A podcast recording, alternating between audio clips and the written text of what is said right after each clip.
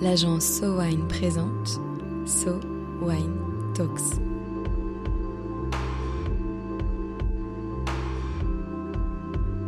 La première série de podcasts analysant les tendances marketing et communication dans l'univers du vin et des spiritueux.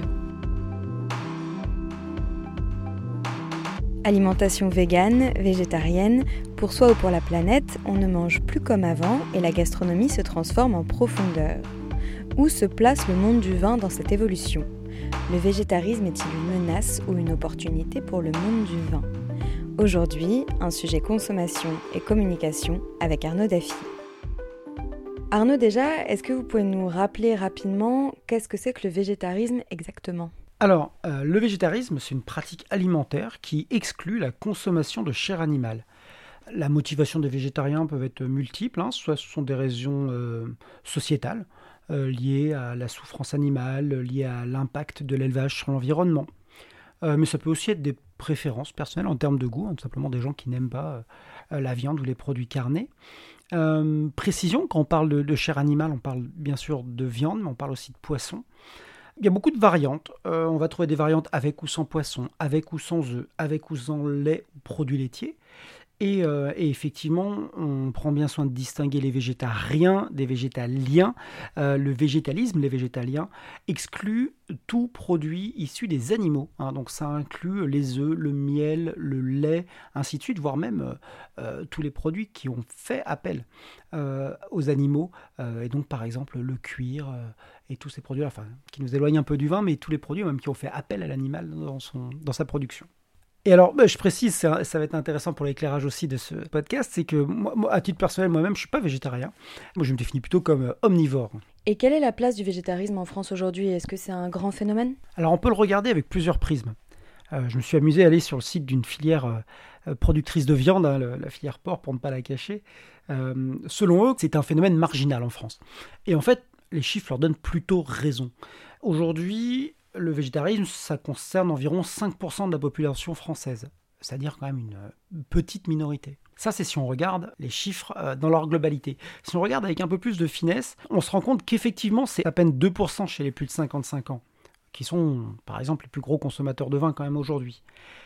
Mais si on regarde vraiment sur les consommateurs de demain, alors là, les chiffres sont un peu plus importants. On a quand même 12% euh, des 18-25 ans qui se déclarent végétariens aujourd'hui. Euh, on a 49% des foyers français qui comptent une personne flexitarienne, et ça c'est en croissance de plus de 25% dans les 5 dernières années. On a un tiers des Français qui limitent ou qui excluent la viande de leur alimentation. D'ailleurs, ça se traduit par une baisse assez significative de la consommation de viande en France. Hein. On a perdu 12% euh, dans les dix dernières années. Euh, et puis, si on regarde d'autres marchés, je pense entre autres au marché anglais, par exemple, qui est proche de nous et dont on sait hein, qu'on a tendance, à s'inscrire dans les pas du marché anglais. Euh, ce chiffre, il est de, 14% hein, contre 5 en France, donc quasiment trois fois plus. Je pense que ça préfigure la façon dont le marché français va s'orienter. Et si on regarde un petit peu les, intentions de vote, entre guillemets, 44% euh, des 18-24 ans nous répondent qu'ils seraient capables de se passer complètement de produits carnés dans leur alimentation. Donc c'est vraiment un, phénomène de fond. Et puis si on regarde vraiment ces chiffres en termes de dynamique, on sait que c'est une dynamique ascensionnelle. Alors les végétariens parleraient de cercle vertueux, mais en tout cas, euh, une dynamique qui a des conséquences, c'est-à-dire que plus il y a de végétariens, plus il y a euh, d'offres à destination de végétariens, euh, plus il y a de restaurants qui proposent des menus spéciaux ou des plats spéciaux pour les végétariens, plus on a d'amis végétariens, plus on va être tenté d'essayer. Enfin, ce que je veux dire, c'est que ça produit une dynamique qui ne peut aller que vers le plus de végétariens, alors sûrement avec des seuils, mais en tout cas, c'est une dynamique dont on imagine mal qu'elle va s'arrêter aujourd'hui. Et aujourd'hui, comment est-ce que le végétarisme s'inscrit dans le monde du vin? Alors justement, c'était un peu l'idée de ce, de ce talk, euh, c'est que j'ai le sentiment quand même que c'est un sujet dont on parle peu, voire très peu dans le monde du vin. Qu'est-ce que j'appelle le monde du vin? Ben, Le monde du vin, pour moi, c'est les producteurs, euh, les marques, mais également aussi euh, les communications régionales, hein, les interprofessions, mais même en général tous les journalistes, les, les, influenceurs, les commentateurs du monde du vin. Le végétarisme, c'est un sujet dont on parle peu, voire même je me demande s'il n'y a pas une petite musique, on va dire anti-vegan. On le voit sur les réseaux sociaux ou dans les commentaires. Il est de bon ton de s'afficher comme étant assez éloigné d'une posture euh, végétarienne ou d'une posture végane. je pense que c'est lié vraiment au côté un peu bon vivant euh, de la filière vin. Et effectivement, bien sûr, on associe beaucoup euh, la viande et le poisson à ces grands repas et moments, à ces moments de savoir-vivre à la française, de gastronomie à la française. Et même au-delà de ça, hein, je pense que la plupart des producteurs de vin sont quand même dans des univers agricoles. Et à ce titre, je pense qu'il y a une solidarité avec, avec les éleveurs, par exemple. Et on voit sur le marché aussi l'apparition de vins vegan. Est-ce que vous pensez que c'est en lien? Alors oui, tout à fait, c'est une des conséquences euh, de ces évolutions. Alors, le vin est un produit végétarien par essence, hein, puisque c'est, euh, on ne fait appel qu'à des fruits euh, pour l'élaborer. En revanche, c'est vrai qu'on peut, dans sa composition, utiliser des œufs ou du lait, entre autres pour les étapes de collage. Donc effectivement, certains producteurs mettent en avant le fait qu'un vin soit vegan lorsqu'il ne fait pas appel à ces produits comme les œufs ou le lait pour le, pour le collage. Ça s'adresse surtout à une population végétalienne, euh, mais au-delà de ça, je pense que c'est devenu un peu un argument de vente aussi qui va résonner, en tout cas euh, pour les consommateurs qui sont végétariens, même si objectivement, de facto, le vin est un produit végétarien. Et est-ce que vous pensez que le végétarisme, à terme ou dans les prochaines années, pourrait être une menace pour la filière vin? Alors oui et non. Oui, si la filière ne fait rien. C'est-à-dire si on continue euh, de communiquer exclusivement sur des accords mets et vins qui reposent sur la viande et le poisson, euh, si on continue à avoir des bars à vin qui n'ont que euh, planches de charcuterie ou euh, planches de fromage au menu, si on continue à, ne mettre le vin en scène qu'avec des produits carnés, bah bien sûr, on va mécaniquement se détacher de l'intérêt de tous ces nouveaux consommateurs qui sont plus que leurs parents végétariens et qui seront de plus en plus végétariens dans le temps.